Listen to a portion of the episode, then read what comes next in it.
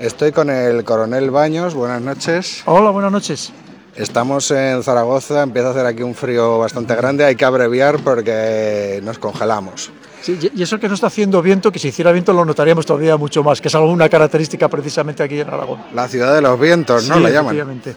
Bueno, eh, ha estado el coronel Baños dando una conferencia en la, en la Fundación Ibercaja sobre el tema de la guerra, el conflicto actual en Ucrania y justo eh, he tenido la suerte que me han cortado en el último momento, digo, por si no podía hacer la entrevista, la pregunta mía iba a ser dentro, empiezo por ahí para no dejarla ahí, ¿en qué medida es este conflicto una continuación de la Guerra Fría o un cierre en falso de la Guerra Fría?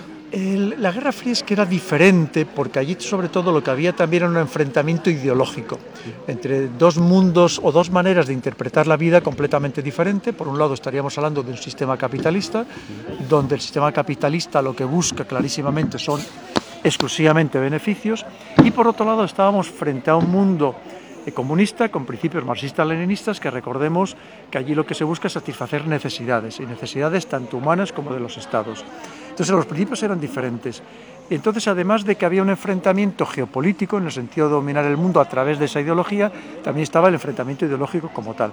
Aquí ahora mismo lo que estamos viviendo sobre todo es un enfrentamiento geopolítico, pero también geoeconómico, por dominar la economía. Estamos hablando de que hay una pugna, sobre todo entre dos grandes potencias tecnológicas, que son Estados Unidos y China, que quieren ser los grandes, de- los más avanzados desde este punto de vista tecnológico, porque el que lo es el más avanzado y además puede vender más barato que los demás y copar los mercados, pues al final es el que domina el mundo, ¿no?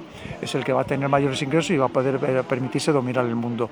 Es cierto que también existe una parte, un componente ideológico, en el sentido de que Estados Unidos sigue propugnando este capitalismo y por otro lado China lo que está propugnando es un nuevo orden, también incluso social y político, pero no es ahora mismo no es la principal el, principal enfrentamiento, no es un, un elemento importante de fricción. Ahora mismo el elemento más importante de fricción es la economía y la tecnología.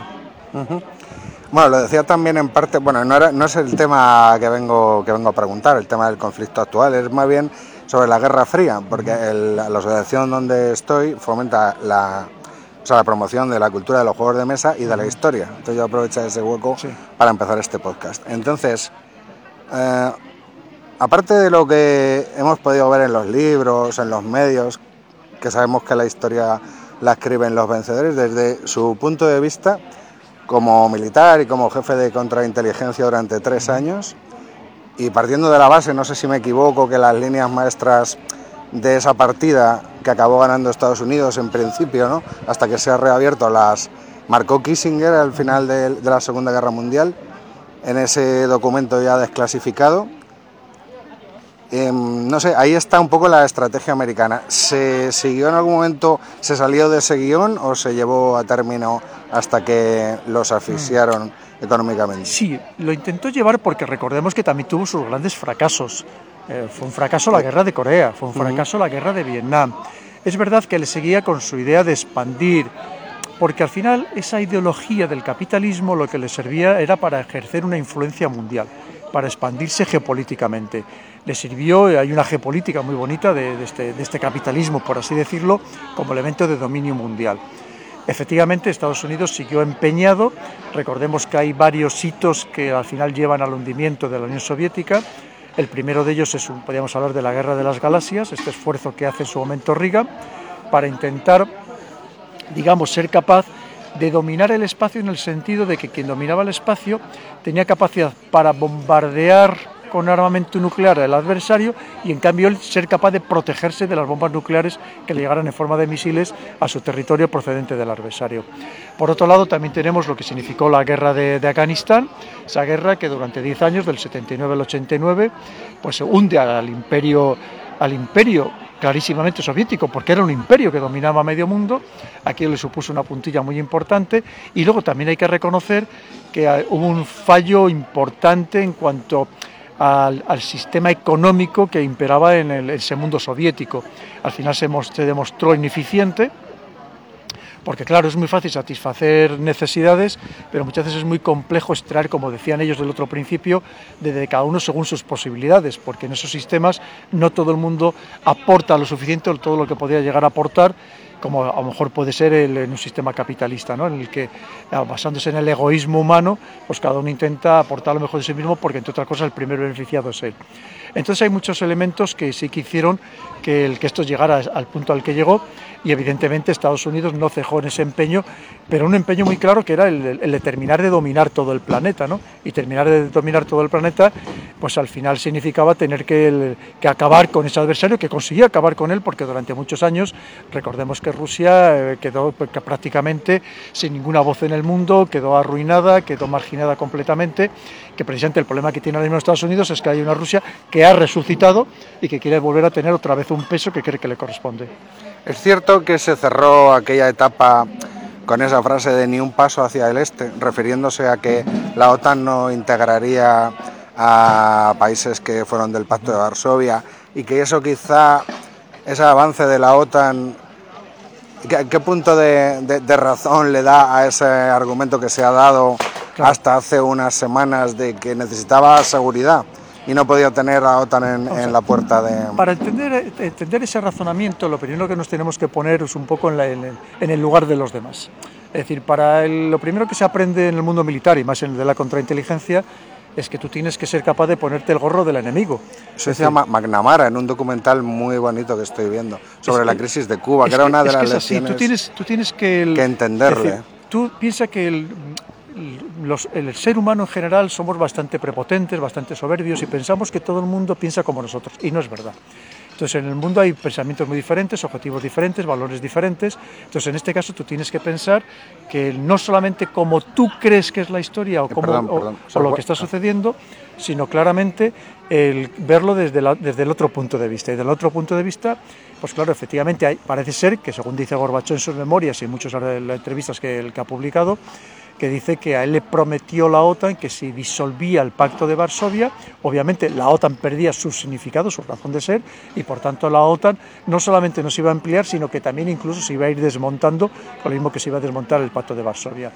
Esto evidentemente no solamente no ha sucedido, sino que es que la OTAN desde 1991 ha prácticamente duplicado el número de países que tenía, ha pasado de 16 a 30, y ha pasado de estar su frontera más cercana ni más ni menos que a 2.500 kilómetros de, Rusia a estar en la misma frontera de Rusia, como es el caso de los países bálticos.